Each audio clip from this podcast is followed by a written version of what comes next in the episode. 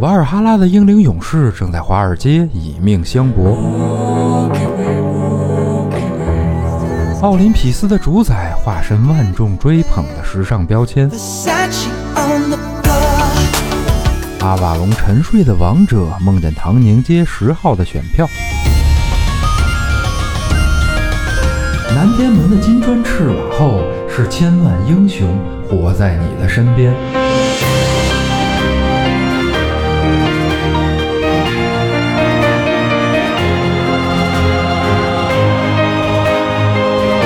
打开神神叨叨，聆听众神的低语。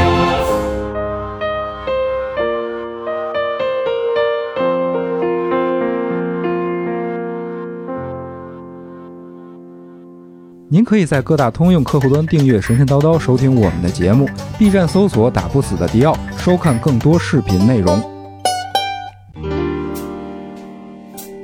嘿，大家好，欢迎收听《神神叨叨》，我是迪奥。大家好，我是刘鑫。哎，最近这个美国这局势不大老太平的，对，出了不少事儿啊，这个打砸抢什么的。是是。哎，耐克这个牌子最近还特地为此出了一个公益广告的宣传短片儿，嗯，他头一次把他那个 slogan，嗯，Just Do It 改成了 For once Don't Do It。对，是个是一个大概大概内容就是说，在这个局势里，嗯，其实咱们每一个人都没法儿置身事外，就大家不要再为了这个黑暗的时代再为它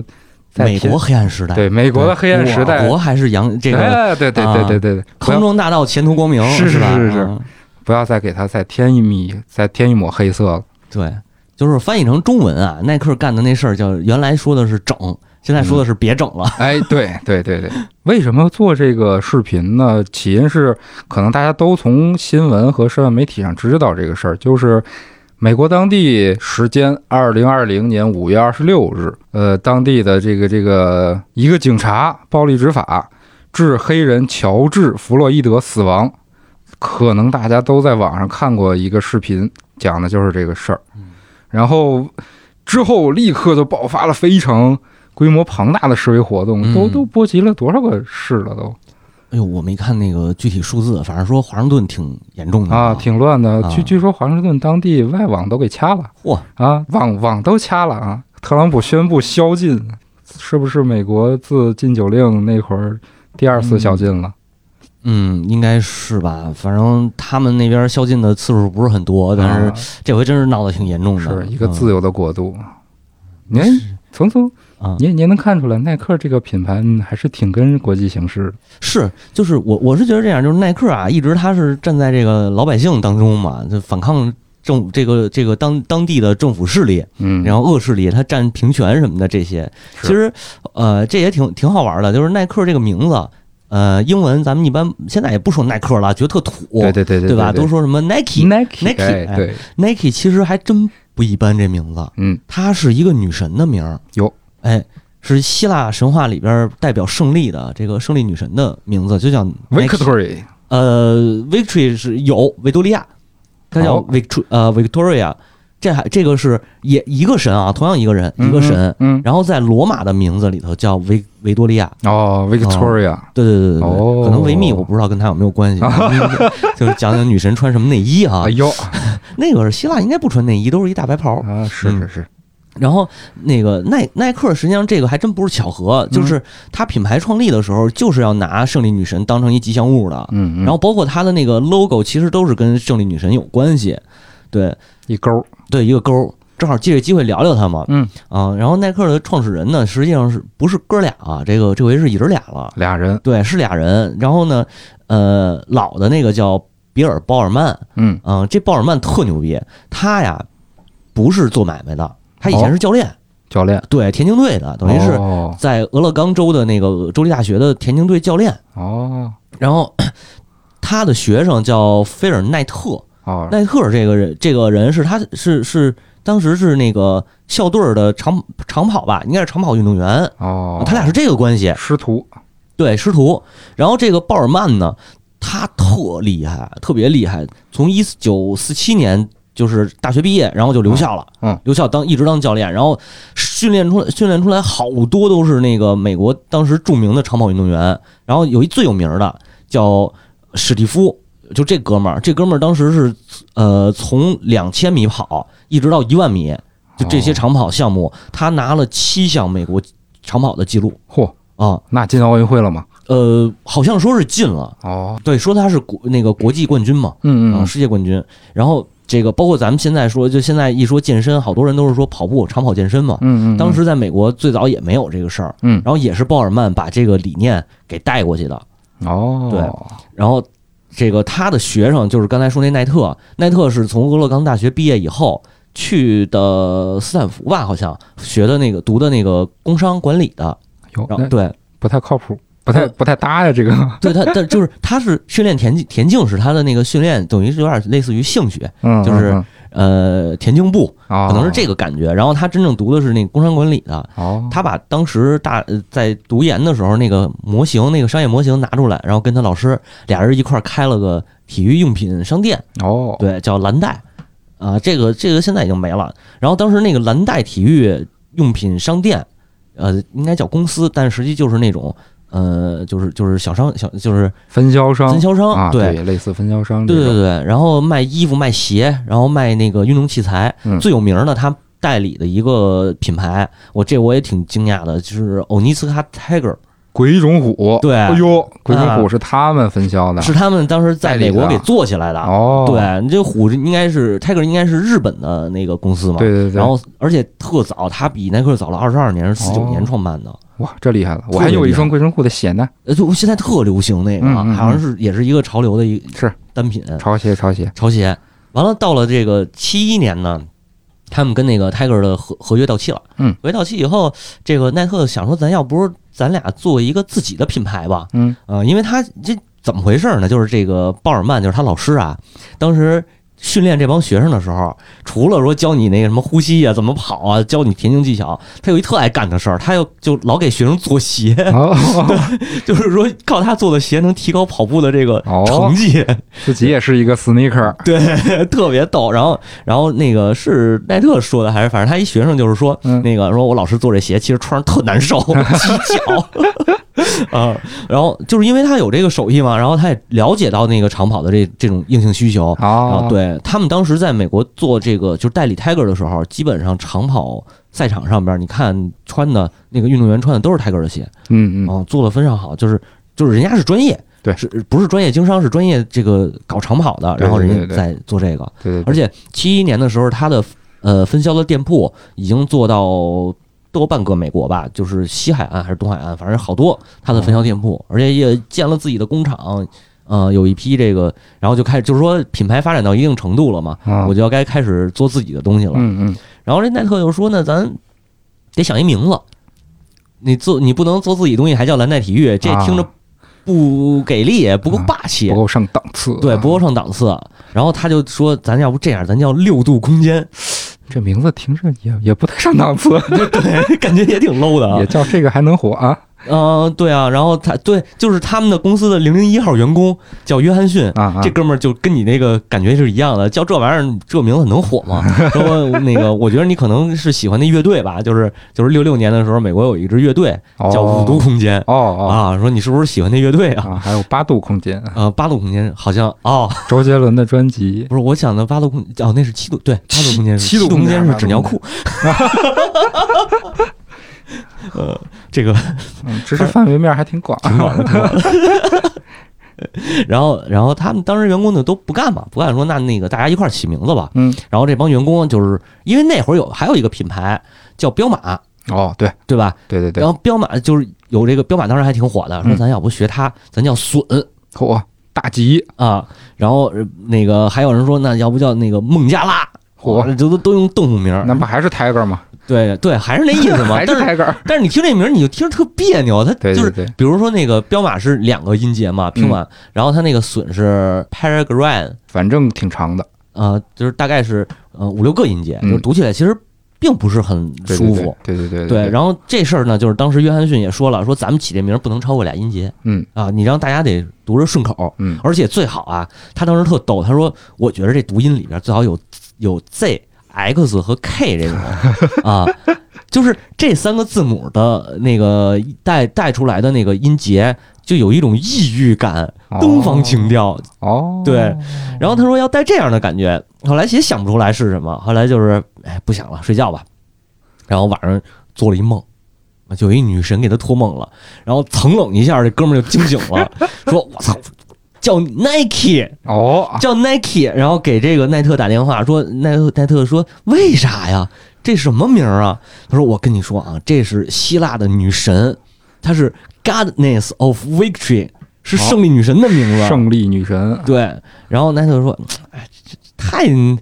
不喜欢，因为他他可能我觉着跟他那个跟奈特的那个姓氏嗯有点儿发音有点儿接近，嗯嗯，嗯，对。然后哦，我我是我猜的啊，哎我呦猜，的，还真是还真是，对，反正他不喜欢这名儿。嗯他说那个，但是呢，他说这个名儿倒是确实挺适合品牌的，要不就用吧。啊，啊，不过这个牌子出来前，这个女神的名字确实还没怎么被人提过。对，很少，对很少，对对很对少。中国这边啊，可能不是特别熟悉。嗯我觉得我不知道西方是不是也很陌生，我觉得相对比咱们要熟一些啊。嗯嗯，然后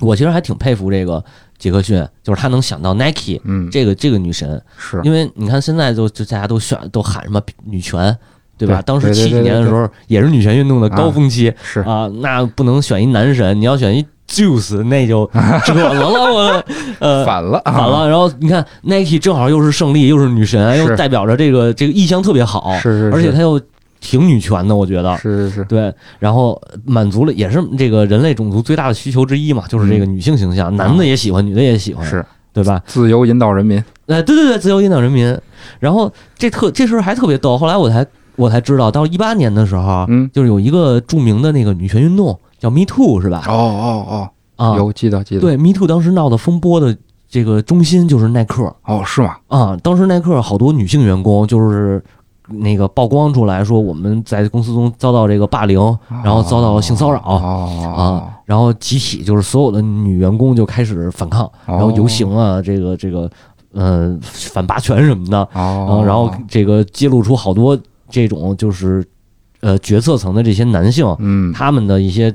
恶习和丑闻，嗯然后反正这个我觉得就是真是挺符合耐克的这个胜利女神的这嗯，这个这个意向的啊。然后然后到最后也是就是。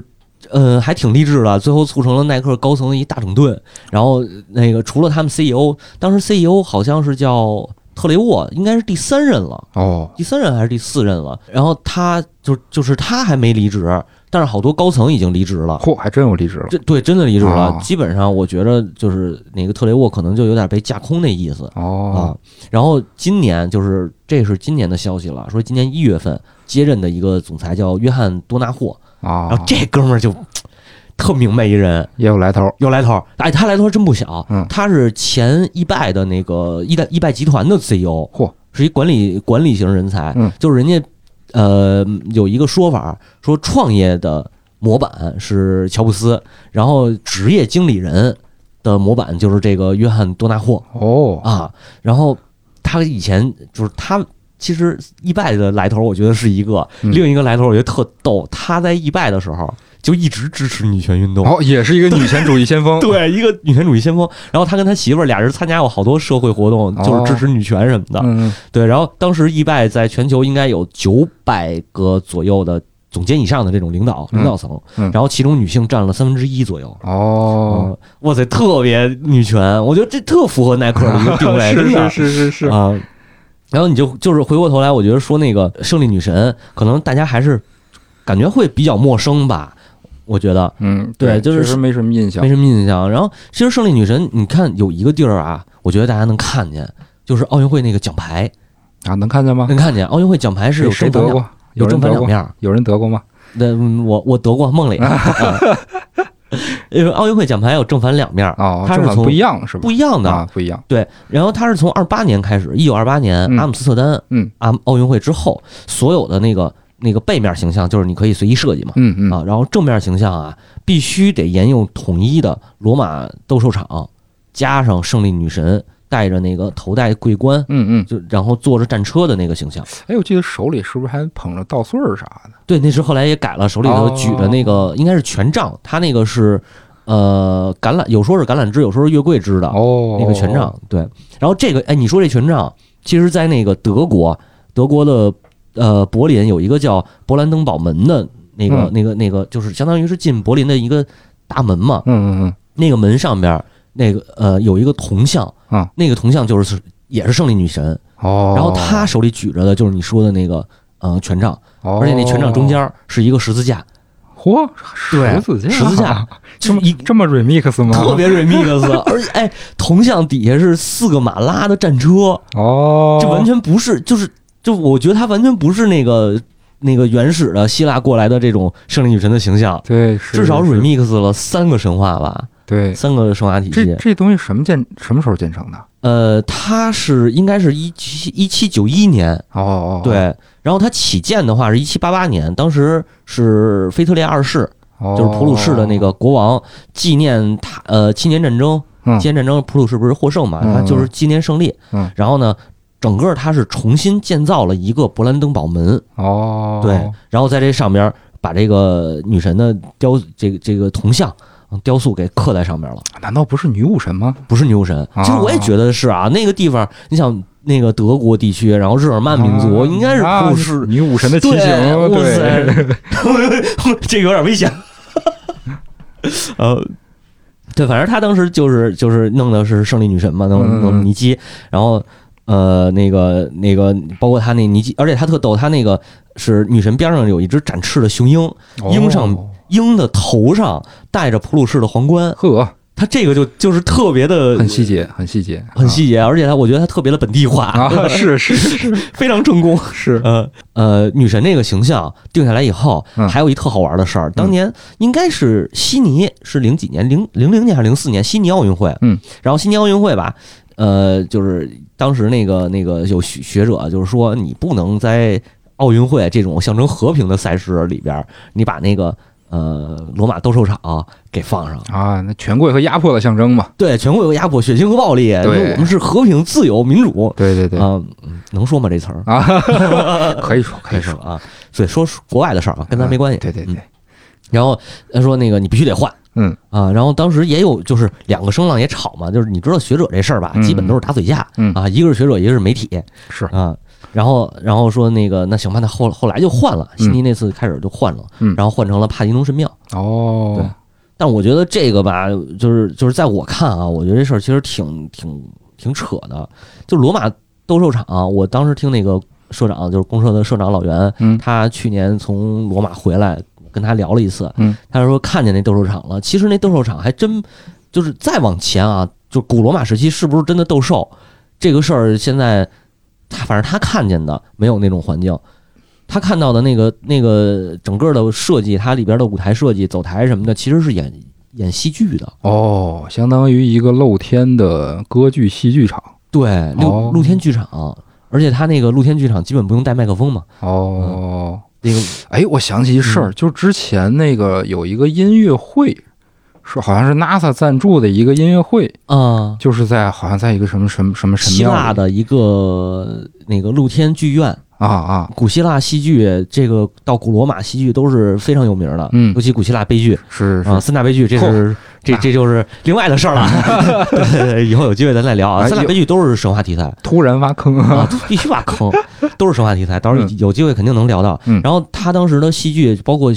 悲剧、喜剧，喜剧是纪念酒神嘛，嗯酒神这个也有机会能聊到 啊、嗯然后他们对于这方面就是。古呃，古希腊的那个原型剧场，古罗马、嗯古希腊的原型剧场、嗯是完全不用麦克风就可以满足从前排到后排听众都能听清的，哦特别厉害。它的整个那它是整个建筑的那个那个呃建筑设计的，嗯那个回回声，然后怎么传导，它是完全用呃大理石就给它围出来这么一个声场，哦，包括维也纳的金色大厅，金色大厅也是能达到这个效果，哇科技啊，对，特别厉害。就古代，我觉得真的有时候古代人吧，就是他们的那种记忆，咱们现在可能都你就很难想象，嗯而且那会儿你想没有那么多什么，包括什么这个这个计算，这个这个计算机，嗯，然后没有包没有括对吧，包括那个声音测算的这种公式什么的对都没有，对对对，又不知道那些建筑学家们怎么设计的，嗯而且就包括看那个胜利女神的那个雕塑，然后这可能这个咱正好跟咱们这期也有关系嘛，嗯，就是那个普鲁士的那个建的那个铜像，还不是最牛逼的，啊，还不是有最更牛逼的还有更牛的对，最牛的在卢浮宫卢浮宫，啊，就是现在啊是被放在那个法国的卢浮宫展览的，是那个女神雕像吗？我记得是什么什么什么的胜利女神对，它叫萨莫特拉斯的胜利女神，啊，对，就是她，对，没头的那个嗯没头，然后没胳膊，嗯嗯然后这个女神雕像实际上是卢浮宫的三宝之一啊，对对对，啊，三宝是蒙娜丽莎、胜利女神像，还有一个断臂的维纳斯。嗯，然后这个这个胜利女神像当时没有头没有手，而且你知道吗？就是最开始挖出来的时候是碎成就碎成渣儿了，哦，全是碎的。然后这些工匠就是夜以继日的拼装，我们 你你想想拼一个就只拿一个豆儿的乐高，然后拼出一个啊是等比例是人像来，我在是什卢么感浮觉？我在卢浮宫修文 物，这些意思。没错没错。然后这个，然后这个雕像其实说，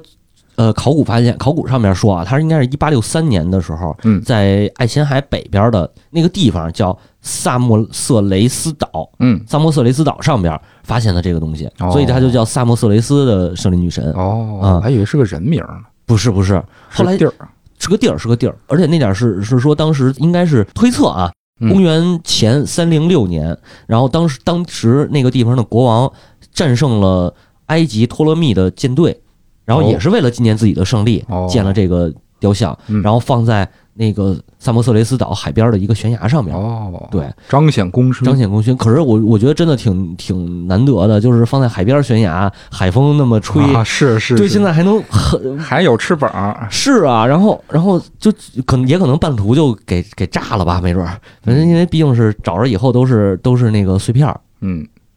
然后一九五零年的时候发现了其中的一个手臂，哦，找回来了，找回来一个，但是就是就是他那那个雕刻的工艺，我真的特别的。就是我特别服服气的啊，你你能看出来那个女神的感觉不是一个静态，在那儿，比如说我做一个，就像咱们看到雅典娜女神、哦，嗯那个，雕塑，就是静态的对对对，对一个摆，拍似的，对对对，它是一种就是在迈向前迈步的，就有点哦跟、对对对对，有点跟那个油画，啊，自由领导人民，对，有点像自由领导人正民那义一个，呼，跟我走，对对对，就特别特别像，而且它那个裙摆就是女神的衣服，嗯那个裙摆它是用石头，你想石头啊对对对对对，刻的那个裙摆是有一个流动感，嗯，就像被海风吹着，然后贴着前边是贴着她的腿，啊后边就是、那个向后飘向后飘，哎，然后它整个翅膀的那个羽毛，嗯，一根儿一根儿的羽毛，因为就是人长翅膀这事儿谁都不知道长什么样，嗯但是能看到鸟的那种感觉，它刻雕刻出来的羽毛一根儿一根儿的都能看见，嗯，是是太厉害了，是，就是真的，我觉得就古古代人的那种雕刻的，嗯然后那些技艺真的是叹为观止，现在很难再去找到那样的东西，哎，如果对雕像感兴趣的朋友，嗯可以关注飞格玛，就是日本那个手办厂飞格玛出了一个叫“桌上美术馆”系列的对对手对办，里头就有这有个这个胜利女神，而且对他还给加了一头，啊，对对对对 对吧？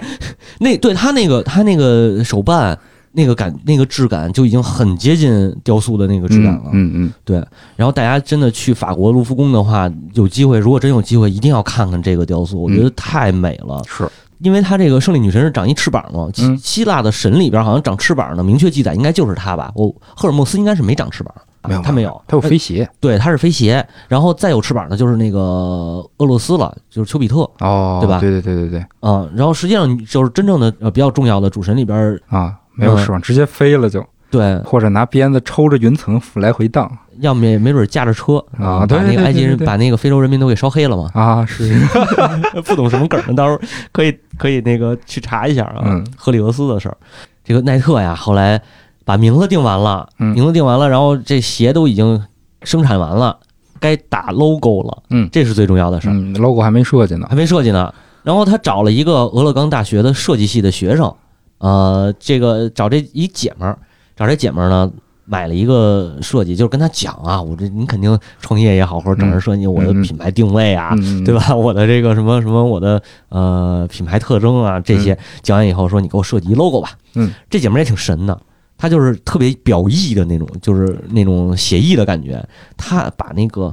女神翅膀的那个弯儿，啊就是那翅膀就那个你就假假如说是天使那翅膀嘛，这可能形象大家比较熟悉。嗯，它是先往上，从后背长出来，先往上，嗯然后有一个弧度，嗯然后再往下。嗯，对吧？它是这个弯儿外外圈的这个弧度，拿这个设计成了一个钩哦，就是现在这大钩子。大钩子，哦，你把这大钩子给它水平翻转一下，哦就是那个钩倒过来，哦，你再去看它，其实就是一个翅膀外延的那个形象哦，啊，哎，你这么一说，有感觉了，对吧？然后你知道当时花了多少钱吗？不少钱吧得。没有，花了三十五 美元，花了三十五美元。然后现在耐克那个钩价值两百六十亿美元，啊两我的天！当初花两百多块钱啊，现在两百多亿。对啊，我我觉得这真是就是不知道当时那个姐们儿现在心里是是什么感受啊？但我觉得真的嗯花小钱办大事儿，这个是商人的是本质已经显现出来了。 是，嗯，但是但是他那钩当时设计的是有胖钩，就是比咱们现在看耐克那钩偏胖。哦，是吗？对对对，哦，呃，也有，现在也有，耐克有一款叫阿甘鞋的那个，嗯就是女性慢跑鞋，女士慢跑鞋，哦，特别经典的那系列。是它那个个阿甘鞋上那个钩就是胖钩，哦，好像是对吧好像？是然后其他的都是现在瘦了，哦。嗯，哎，其实这些企业品牌的这个 logo 一直在不停的迭代换，对包括星巴克那个。那个那美人鱼、嗯那个女王的 logo 也一直换过，那不是赛任吗？对对对对对，阿迪达斯也换过，嗯啊、后边都有都有都能有机会聊到这些，嗯，哎，又挖坑了，哇塞，好像这期是一挖坑啊、 啊嗯说到阿甘鞋，它好像是一八年吧，嗯一八年推出了一款叫女神系列的，哦，啊，是吧？对，它它是连衣服带鞋都有，它哦，那鞋是呃两款，一款是白底儿，然后金色的那个应该是月桂树枝的那个形象，哦，对，，还有一款是蓝色的那个羽毛的啊哦，，当然这鞋就没进中国市场嘛，哦，可买能买不到着，，对，在哦美，国发售的。然后它衣服更神，衣服上面就是胜利女神的一个。那个雕塑的那个形象，哦，就是长着翅膀，然后复古雕塑，但是她头和手都是全的，而且嗯右手举着一篮球，啊，篮 球， 对，举着篮球特别逗，哦嗯。然后就两款衣服，两款衣服，两款鞋啊，现在应该还能代购，还能买着，哦，嗯。但是，一八年的时候，其实耐克还有一个事儿特好玩儿，嗯同也是推出胜利女神系列，我觉得这这个特别有纪念意义。嗯，他推推出女神系列的时候，正好是他那个 Just Do It 三十周年，哦，然后他请了一个当时是打橄榄球的美式橄榄的一个四分卫，啊啊，然后这哥们儿，呃，当他的这三十周年广告的一个形象代言，类似于广呃扎苏伊的三十年的主题人物吧。哦这哥们儿以前也是平权，哦，也是主张平权哦然后什么那个那个跪地也唱国歌还是怎么着，反正也也挺热闹的。哦就是耐克其实一直跟那个女权也好，跟平权也好，就是一直没断了联系。是的，嗯，就说了这么半天耐克这牌子的事儿，这个女神她本身到底是管啥的呀？你像宙斯啊，管雷电、对，啊，就什么赫尔墨斯就管、嗯管送信的，嗯这个女神是管啥的？其实这个尼基啊，他是就是管胜利，就是说，呃，表面上来说吧，他是这个，就是就是呃，包括战争的胜利，嗯，包括这个呃生活当中的，比如说像运动的，运动、啊竞竞技的技，对对啊、对，还有这些，嗯、主要就是以胜利为代表。哦，然后他在神话里头记载，他没有别的神力，就是速度快。哦速、嗯哦，那赫尔墨斯了，这就对，其实我觉得有点有点，他这好多地方他有重合，你知道吗？哦就是你看赫尔墨斯是速度快，所以他是神使。嗯那那那个尼基要是速度也快的话，那是不是他在某一个信仰里边，或者说某一个时期里边，他也有神使的功能呢？哦，我觉得有我是可能，有可对能我是保持这个怀疑。嗯嗯，而且，呃，赫西俄德在神谱里边，就这是比较比较有名的这个希腊神话的那个那个长诗嘛，嗯要嗯相相对早一点。赫西俄德的那个神谱里边写着，那个尼基是呃帕拉斯跟斯提克斯的女儿，这这这俩是是是谁？那好个像有点生分有，点生吧。嗯其实斯提克斯翻译过来是冥河，哦，就是希腊神话里的冥河，这特有意思。就是你看希腊神话嗯那个，不管是是呃英雄史诗还是这个神的故事，啊，都得它过冥河，不不是过冥河，就是他们一发誓我要起誓，然后我我我起重誓的时候，啊都说我指着冥河发誓。哦，你记得有这种，就就是很多桥段都是这样。嗯，然后这里有一有一故事，就是所有的神，嗯，然后如果进了下了冥河，嗯那么他的神力就会消失，他就会变成哦凡人。哦，对，然后凡人如果下了冥河就回不来了，就因死为了，对，就是通往冥界了，哦，到哈迪斯那边了，就哦就对。但是有一个特殊的，就是半神半人，哦，比如赫拉克勒斯这种，嗯，啊，不是特特修斯这种，帕尔修斯是吗？呃，珀尔修斯，他们都啊属于半神，就是神和凡人的子嗣，嗯就是半神夏明和，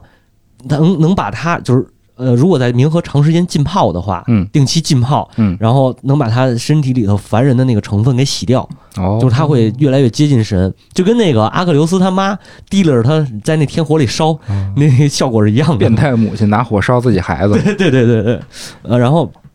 这个这是斯蒂克斯的母亲，嗯然后呢，他父亲叫帕拉斯，其实更生分一点儿，嗯，但是我觉得帕拉斯这名儿后边还有一个就是咱们可能熟悉的叫帕拉斯雅典娜，哦，哦，雅典娜她自己给自己起了一个名字，也叫也是帕拉斯，但这个其实我觉得可能呃不一定跟那个呃尼基的父亲有关，啊，因为雅典娜的名字来源呢其实是呃她因为她出生以后嗯，被她就是就是她是从宙斯脑袋里蹦出来的蹦嘛，出来的，然后她出生以后没在宙斯身边儿，嗯等于是到了海神特里同。有这个家里头，嗯，就是特里同是他干爹嘛，相当于养父，嗯哦然后这个养父还有一闺女，就叫帕拉斯，哦那等于是她闺蜜，啊啊，呃，干干姐们儿闺蜜。嗯，后来两个人就是一直训练啊，这个这个也训练武艺什么的。后哦来有一次训练武艺，然后呢，宙斯在天上看着，看着就是那个帕拉斯拿枪长好长矛拿长矛刺向雅典娜的时候，宙斯怕雅典娜受伤，所以就是释放神力保护她。哦结果那个矛没刺中，就是刺中还是刺中是弹开了，哦刺中弹开了。然后雅典娜不知道啊，嗯她还是这个盾牌招架，然后拿枪往前挑，就是她觉得是正常的一个。如果正常两人对战的话，啊了这这边可能招架，那边也会招架，就哦那个正常嘛。对练对，然后但这个是刺开了，就是弹开了，弹开以后，他等于帕拉斯没有防备，啊，然后雅典娜也没那个收手也来不及了，就给帕拉斯刺死了。哦，对，但他后来也知道这个，因为宙斯保护他，雅典娜还是一个挺知性的嘛，嗯知性、嗯这个这个智慧女性女性的象对征，对对对对对，然后也没有说责怪他父亲或者怎么样，但是但是确实就是就是自己从小一块儿长大的这个姐妹，然后死在自己手里，那肯定特别的悲痛，嗯然后抱着她的尸体哭。后来那个后来就是就是就是宙斯也觉着，哎呀。其实我也没想害你 嘛，对吧？我不 信，宙斯这个小 bitch，对，然后然后雅典娜说那个，那从此以后我要就是让让他跟我一起活下去，我、嗯我带他我代替他去看这个成为神，然然后就是自己的名字改成了帕拉斯雅典娜，哦，并且在宙斯王座身边儿放上了一个帕拉斯的雕塑哦，啊、每天可以去祭拜他。嗯，嗯然后这样的话，帕拉斯，你想在在宙斯相当于是全宇宙的王，是，对吧？在全宇宙的王的他的王座边儿上放的这个雕塑，嗯，哇塞，这个地位就就已经非常高了。右面右面，对，后来在那个特洛伊城，当时就是特洛伊那个城市刚建成的时候，嗯为了寻求神的保佑，嗯然后那个当时的国王就是祈求啊，各种那个向神祈祈祷，嗯，然后雅典娜就把这一尊帕拉斯的雕像给放到了下界，那个意思就是说由我雅典娜来守护特洛伊。哦当然了，后来雅典娜也是就觉得特洛伊这帮人干事儿不太 地道，啊也就不管了。啊， 啊，但这个故事呢，呃，大家可以听我的单口这个说书的节目，哎呦，啊又打一广告，但是我觉得啊，就是帕拉斯这个名字啊，嗯其实有可能它是重复，有可能或者有可能它是一个神的交替过程当中出现了这么一些东西。嗯嗯，对，就是这个，我觉得也是读这个读古典神话特有意思的地方，对就是你对会对你会发现在不同的时期，然后包括不同人记录的这个神话，嗯它都有自相矛盾。对都不一样，什么神职啊，什对么这这关系啊都不一样，嗯，而且有的时候一个名字能出现好多次。对对，然后然后你又觉得可能帕，比如帕拉斯出现，你说他是尼基的爸爸，一会儿又说他是雅典娜的 闺蜜，对吧？就是对不上。嗯然后后来我就我就发现，我说这个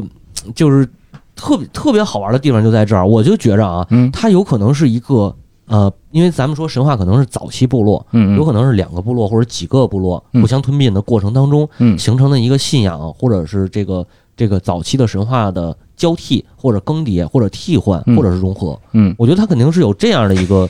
过程，是，哎，那跟嗯中国历史还有点儿一样，有点儿相似的，对，肯定是。然后你看，包括那个尼基，最开始尼基的记载有有说是呃雅典的时候，这个还真是有有有学者说考证到，嗯雅典的尼基是没有翅膀的，哦，啊，他在他在哪儿啊？就是帕提农神庙里边儿。嗯当时帕提农神庙肯定是供奉雅典娜嘛。嗯，但是其实尼基是作为他的从神，哦，从属神，然后也有单独的一个庙。那个帕迪农那是一神庙群啊，那不是就这现在一个。哦，对，然后也有一个神庙里头是有尼基的画像和雕塑。哦，那个时候他没有翅膀，嗯然后这特别逗。当时，当时就说这个为什么雅典的尼基没有翅膀呢？是因为雅典人民觉得我把我不给你雕翅膀了，你是不是就不走了，就能一直保护然我后哦们？留下来对，能留下来，哇塞，特别的古古朴，然后特别淳朴的那种那种嗯是美好的是向往，我觉得挺可爱的。是是有点像嫦娥，呃嫦娥 还行，嗯，不能给它吃药，吃药就飞了。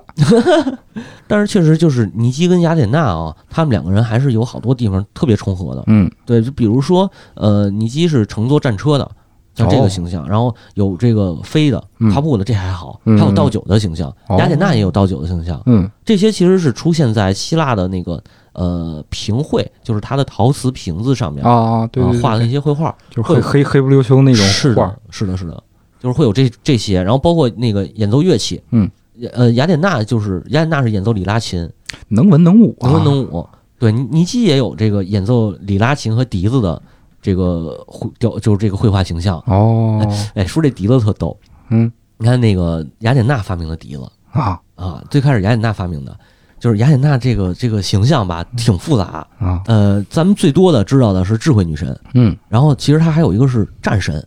女战神。战啊战神我那个谁，阿瑞斯打不过雅典娜。啊， 对对对， 这在那嗯特那个特洛伊里边，就是呃《伊利亚特》里边嗯有有写过，就那个那个阿瑞斯被雅雅典娜弄伤的什么的各种事儿。哦，特别逗啊然后雅典娜那个就是雅典娜的战神，其实不是这一对一单挑，就是两军疆场、单挑的这哦种，他其实更像战争、军事、战略谋略家谋略家哦，他有这个就是能文能武那种。哦呃，你说阿瑞，斯可能是一个这个马前先锋，这个大将，嗯，然后雅典娜就是用咱能理解的话，可能就是元帅、军师军呃不是军师是元帅哦啊，就是也能打，啊啊，然后也对对对，也对也有智慧，智商特别高。嗯，然后除了这个，他还是一个手工艺，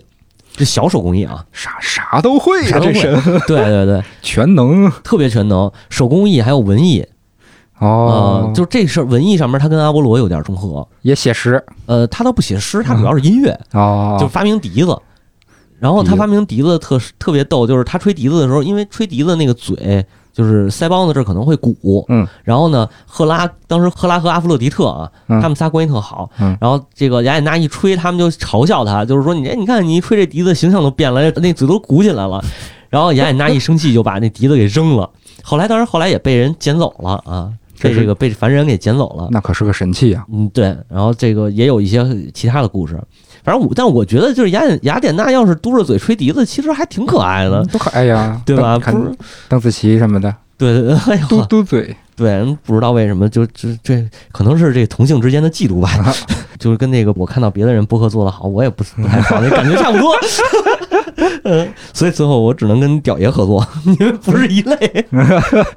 抬举了，抬举了，就是包括后来的那个战争的时候，嗯就是雅典娜跟呃尼基他们俩也是有重合，嗯，有有一特有名的战役叫马拉松，哦哦，嗯你知道吧？知道知道，对，马拉松的马拉松，其实咱们都说是那个长跑，嗯是源于马拉松，嗯因为最后那个士兵跑回去报信说我们胜利啦，啪就倒地下了嗯，。对对对对对，其实咱们熟知的这个故事是整个战役的最后一部分吧？对，嗯，咱们熟悉的那个呃跑回去那哥们儿，其实是整个这个战役就已经结束了嘛，嗯然后对他回去对为了对纪念他，所以才有的这事儿。嗯但实际上这个战役是还有故事，它是公元前四九零年，嗯然后波斯入侵希腊，就就是整个希腊城邦，然然后希腊这边组成联军。哦薛西斯那会儿，呃，薛西斯他爸，他爹对对对大流士，的那个时候，当时希腊联军整个组织了一万一千人，嗯，然后波斯是三万两千人。哦，最后，希腊阵亡一百九十 二人，然后波斯阵亡是六千四百人，然后可以，对，然后你知道那个扎导那个斯巴达四百勇士对对对对对，第二部，他哦那个第二部叫什么《帝国崛起》啊讲的就是这段儿。伊娃格林那个，对他讲的就是这个这个呃马拉松战役。哦，然后他那三百勇士的第一部讲的是温泉关，对，对对温泉对关就是在马拉松战役失败以后，嗯波斯不是退军了吗？啊然后薛西斯为他爹报仇，哦，卷土重来，卷土重来去打的温泉关。哦，结果让三百个人挡住了。对，但是后来也不是三百个人，就是三百个人挡了第一波嘛，啊因为他毕竟这个实力悬殊对对对差的太多了。后来是那那三百个斯巴达勇士是为了拖延时间，嗯然后就是抱着必死的决心，嗯为了人民，为了胜利向我开炮的那种，嗯嗯，不太合适。不过画面上确实是这样。哎就是就是那个感觉嘛。然后，啊，对对对，然后那个希腊联军到了以后，最后大胜波斯嘛。嗯然后其实从马拉松战役以后，雅典娜和尼基的形象就开始重合，哦就是拜胜利女神的时候，嗯把他俩拜在一起了。越来越模糊了就，对，越来越模糊。而且后来的雕塑，大家比较熟悉的就是包括《圣斗士星矢》里头，嗯那个《圣斗士星矢》那个雅典娜的雕塑嗯也是这样，她左手是戳着一个盾牌，嗯，然后戴着头盔，右手举了一个带着小翅膀啊，的神，对对对对对对，她右手举的那个就是胜利女神尼基。哦，然后这个这尊雕像还真有来历，这个雕像就是现在咱们能看到的，在雅典民族博物馆保存的，哦，对，是大理石的。那去雅典一定要看一看。但是呢，这个神像是临摹的，嗨，真品那、指不定哪儿去了。真真品后来是怎么回事啊？呃，公元前四三八年，是一个希腊雕刻家雕的一个木雕，哦，是木雕像。然后在一四六年被罗马帝国的皇帝安东尼呃搬走了，哦，后来就不知下落。反正普遍的说法应该是被毁了，遗失了，遗失了，然后被毁了。嗯，对，那可惜了。嗯，这个尼基会飞的这个事儿，嗯其实也是我觉得也跟雅典娜有关系，就是雅典娜其实是能能飞的。是吗？对，有的这个这个故事里头说她的形象是有翅膀的。哦，嗯，这个荷马在当时写的书里边儿，就是说雅典娜是化成了猫头鹰，然后介入过这个希腊人和波斯人的战争，哦，并且保就是取得胜利。这就是刚才我说那个马拉松之战嘛。哦、嗯，我觉得啊，应该是指这一段儿。然后你想化成猫头鹰，就是雅雅典娜的很多那个平画里头。嗯嗯，都是她跟猫头鹰的形象站在一起，哦或者也有其他的隼啊、雕啊这些，哦，嗯然后包括她自己本身也也也能变成猫头鹰，嗯，然后还拿着盾牌还是怎么着的嗯，但是那个我觉得有点儿有点儿有点儿夸张了啊。嗯，然后还有就是说雅典娜跟那个蛇，就蛇是属于雅典娜的，嗯，对，因为蛇是城市的守护守护者哦，是吗嗯哦在在他们的神话神话观念里头，蛇是城市的守护者啊。哦，然后这个就特别逗，就跟那个美杜莎有关了。嗯，嗯雅典娜为什么赋予美杜莎蛇蛇妖的能力、石化能力？嗯，然后后来又让那个珀尔修斯去斩了他，是为了雅典娜为了收回那个蛇那一部分力量。哦啊，，收回到自己手里。反正美杜莎的事儿，到时候咱再单讲啊，嗯嗯单讲这这不久的未来就会讲到啊。嗯这一季能听见，包括拉奥孔，嗯缠拉奥孔那条蛇，嗯后来也回到什么雅典娜的裙子底下什么的、哦啊，对，特别神奇。蛇的信仰其实比希腊的神话、人形神话更早，是吗？对它更早，啊你能看到好多，比如说玛雅，啊，对对吧？对对对，玛雅那个美味风蛇，啊， 是我还吃 过呢啊，吃吃完能变海盗是吧？那看来不同的好多那个民族的古代传统信仰都有蛇虫，嗯当，然了，当然了，啊对，包括东南亚也有啊，咱们玩那个魔兽什么的那些纳迦，对对对，大家对还对就是东南亚的蛇，嗯，嗯然后包括中国的中国的那个龙图腾，对，其实龙图腾故事里头写都是从蛇，然后一打败一个牛图腾的嗯添一个，然后对打败一对个对对对对？吧？最后添成龙了，对对对，嗯，然后最有名的其实是埃及，嗯埃及是不光有蛇的信仰，还有各种各样的小动物的信仰，嗯是，哎，乱七八糟，胡狼什么嗯隼，隼对。啊还有狗头人儿鳄鱼、鳄鱼啊猫，嗯啊对对对啊，，对，猫是挺重要的，嗯而且猫其实，在那个希腊里也有，就是嗯阿尔特弥斯那边其实是有猫的，哦是吗？啊，对，这点儿可以给大家推荐一下这个《神话之城》，希罗德老爷写的书。嗯啊，《神话之城》里边儿第一个记录的以弗所，就是讲到过希腊神话里边儿阿尔特弥斯和猫的这个这个事儿。对哦，因为以弗所本身就有很多猫。哦，嗯，这这书我买了还没看呢，呃是吗？一我都定快要看完了。嗯，然后那个那个，大家如果要看了或者那个买了，一定要上豆瓣儿帮着 呃打分儿啊。好，对，那你可以说是神神叨叨推荐啊，一定要 说啊。对，嗯，我觉得这个动物神应该是早于人形神。嗯嗯就是你看人形的话，已经是到了完整的神话故事了。嗯，但是有动有人格的神是已经挺挺后期的了，是吧？嗯应该是会后期，我觉得它的演演化的过程啊，有可能是从动物信仰，然后到人形，嗯然后人形再开始是研发出来这种多神，嗯多神，然后到单一神，嗯，单一神可能就开始出现了各个宗教了，然后绕到现在，单一神又变成多神了，是，对吧？比如什么某音，哦然后某手，哎呦对吧？啊，你类你注注意一下啊，比如耐耐克嘛，对吧？啊啊，比对如对对这对个对什么什么苹果嘛，对对对对啊那对，都是属于它其实是有一种，我觉得内在有一种神话逻辑和传播逻辑在里对对边。对对对，还有一个特逗的就是希罗多德，嗯希罗多德是这个古被称为是说是历史学家嘛，嗯嗯那他当时写的那个历史里边，当然这历史这书啊。名字叫历史，其实好多都是神话啊。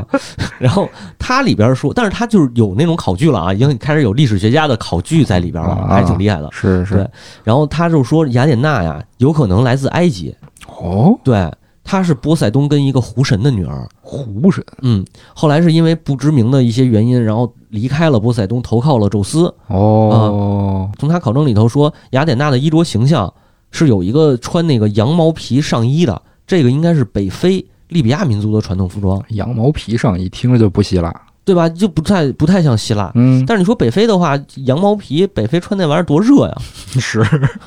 也没准儿是有冬天吗？呃，也没准儿有。大皮衣，嗯，烈日当头，对，然后就这种说法，其实其实也是有一个普遍的受众的，嗯尤其是可能说，呃，埃及人啊，可能嗯会更喜相信吧，嗯或者说觉得更合理一点，就认为希腊文明有一部分是受到埃及文明的影响，因为那个时期埃及是更先进，嗯，埃及更先进。哦，然后雅典娜的象征智慧嘛，而且她在希腊的整个信仰里边，信仰体系里边是特别高的，嗯嗯、嗯，享有盛名的那种。十二主神之一嘛，对对对，而且它是后来它的城市里边儿，比如像雅典这些城邦的信仰，它嗯代表了一个城市守护神，对对对，老百姓可能会更推崇它嗯啊，可能统治者、统治阶级可能会更推崇宙斯什么的。嗯嗯对，然后这个这个也暗指了希腊人强盛。就是因为有埃及高度文明高度发展以后的向外的扩散的这种向外输出的这种东嗯，西，哦，对，就是所谓的希罗多德说的那个呃投靠宙斯嘛，啊，哦，就是我们这是我们输出的，你知道吧？呃，这我觉得，我我觉得这个也对，也对，是吧？嗯后期希腊的精神继承，罗马还反过来影响埃及了。是的，是的，是的。嗯，呃，包括那个亚历山大图书馆，对对对那个对，大图书馆啊。然后其实这个雅雅典娜的母亲叫莫德斯，莫德斯是也是智慧女神，嗯也被称为泰坦神。哦，对，她也是泰坦神。然后莫德斯跟斯提克斯，就是尼基他妈，嗯，嗯他俩是亲姐，就都是泰坦神，他俩是亲哦姐。哦所以在有一种说法里，尼基跟雅典娜是表表姐妹哦哦啊。哦，然后那那边那俩等于那等于是他姨就攀上关系了，啊，攀上关系了。哦而且尼基是泰坦神，他不是奥林匹斯神，哦，他不是三代神，相当于他不是是二代他有可能是再低一辈儿，但是他至少是跟宙斯是平辈儿。哦，，对，因为宙斯他们当时反抗那个克罗诺斯的统治的时期，嗯嗯胜利女神，还有包括力量，嗯还有什么那个那个暴力，嗯，就热情这四个神，嗯嗯他们是四姐妹，嗯他们是站在宙斯这边儿的。哦莫德斯好像说也是站在宙斯这边儿，哦，因为这里我就觉得这个神话的记载啊，其实是特别特别有现实意义的。哦怎么讲？就比如说啊，咱俩是俩家族，嗯，然后呢都是大家族，嗯，然后咱们两边打抢地盘打架，嗯啊，然后我输了你赢了，嗯，我说那咱们这么着，这人都不多，嗯对吧？你别把我们都杀了，我们投靠你，嗯咱这个合二为一，合并了，对，然后这地盘呢咱一块儿发展，嗯往外再扩充，嗯，呃，然后你说那你你你可能就觉得我投靠你，我必须得献出点什么来，嗯，对吧？进贡啊、抢粮、抢钱、抢娘们儿这事儿，那会儿也都 干不也都没有，说白了。啊，啊，可能咱俩家族加一块儿也就不到一一百人，嗯也没法讲，是怎是么，办呢？那这样，我不拜我们家祖祖宗了，就是我们家这个祖先堂里头烧的香，我不拜了，哦或者我把它呢放在你的那个那个祖先下边儿，我跟你一块儿拜你们祖先哦，改信仰了啊，对，这就改信仰了。哦，啊然后改信仰了，那你得，但是我也得跟我这个家族的人交代，我不能说把我们祖先全都抛弃不要，嗯全嗯都抛弃不要，我也管不了。那你说他们，我手底下这帮人要是不干了，回头再暗害你怎么办呢？哦啊是吧编一故事，哎，咱们编一故事，嗯，合理化一下，合理化。那我可能是泰坦这边儿，那我这克罗诺斯什么这都太厉害了，我们家里人都嗯知道。我这样要找一个小的，比如咱们这个就是咱家里头这个老爷辈儿的，嗯啊，可能因为什么什么事儿他们嗯走了，嗯他们走留下来的可能是姑姑辈儿的，嗯哎，这姑姑辈儿的后来代表了咱们家族啊，嗯代表我们家族，嗯实际上姑姑后来跟你们家族的谁嗯两个人结合了，嗯，然后生下来一个我，比如我的哥哥姐姐，然后他实际上是我们的象征，嗯所以咱们两个部落之间的关系是一衣带水的这个亲血亲的关系，对啊，就这么一亲融合，结为秦晋之好。对，而且你看特别神奇的，就是希腊神话里主神这个系统里有两个神，他不是直接的生下来的关系，哦，一个是迪奥尼索斯酒神，一个就是雅典娜，哦啊，对对对对对？吧？雅典娜是直一个接是脑袋里蹦出来的，对一个是小腿还是大腿？大腿缝进去的，缝进去了，对然后你看，就是雅典娜从这个宙斯的头里蹦出来这个事儿，嗯其实我觉得它还有一种可能啊，嗯我也是之前看到的一种说法，就是历史的角度来解释，啊嗯它有可能是母系氏族公社到父系氏族公社的一个转变过程。嗯嗯，因为雅典娜代表的是智慧女神，她妈莫德斯代表的也是智慧女神，嗯而且她们实际上不光是在希腊本土受祭拜，嗯近东就是土耳其一带，嗯她们也是受祭拜的，包括嗯北非也有这种嗯，就是嗯有大地母神的这个形象。嗯，就实际上这些有可能就是统一统一到了，比如说莫德斯，比如说雅典娜，嗯，比如说这个等等等等其他的这个代表着丰产、代表着母性的这种这种女神上，嗯，然后后母系氏族到父系氏族的转变，嗯，有可能是一个顺利的自然交叠，自然交接，有可能是一个更先进的，比如说一个父系的这个部落，然后这边是一个母系的部落，嗯，发生了武力冲突，暴力发现惩罚，暴力对发现了父系部落的战斗力强，然后被统治，哦，就是被父系统治。嗯，嗯那这样的话，他的神话的信仰就跟咱俩说这认祖的这事儿一样。嗯嗯那可能莫德斯这个没办法成为融合进来的信仰，嗯那他的女儿是不是可以？嗯那比如雅典娜就是直接从宙斯的头里头蹦出来，哦然后变成了女神。有道理，对，然后这段有一个神话讲的是，就是有预言者告诉宙斯说，呃，因为他已经跟莫德斯就是苟 合了嘛，对吧说你和莫德斯之间生的儿子嗯，会像你推翻克罗诺斯一样推翻你的统治，哦嗯然后他就整个把莫德斯吞进去了，吞到肚子里了。哦，然后到雅典娜预产期了嗯，雅典娜从头里蹦出来，哦，但是他还有一个儿子叫奎托斯泽洛 斯，奎托斯还行，奎托斯拿着双刀啊，，对，对，然后把他那爹给杀了。嗯，那为什么雅典娜要帮奎托斯呢？哎，雅典娜是吧这个因为雅典娜是奎托斯的姐姐。 哦，哇塞，好像是啊，但不叫奎托斯啊，这真的神话里记载过这个人叫波洛斯。哦，有点熟啊，对，波洛斯是在刚才我说的那一个神话里边，他没有出生，嗯，就没了，消失了，嗯不嗯知道怎么回事儿。其实，在那个当时有一个叫阿尔克曼的诗人，嗯这个人在一首诗里边提过，说打败巨人的是最古老的众神，这个众神指的当然就是宙斯他们。嗯嗯，然后说由命运女神与波洛斯赐予智慧的众神，因为他是诗歌，就是在吟唱这一段儿，嗯嗯、就是他这两个众神指的应该都是宙斯嗯，哦这一波，也就是说波洛斯和命运女神是要早于宙斯他们这一波神的，哦，，对，然后就相当于波洛斯相当于是造物神，嗯而且在柏拉图的那个会饮篇里边儿，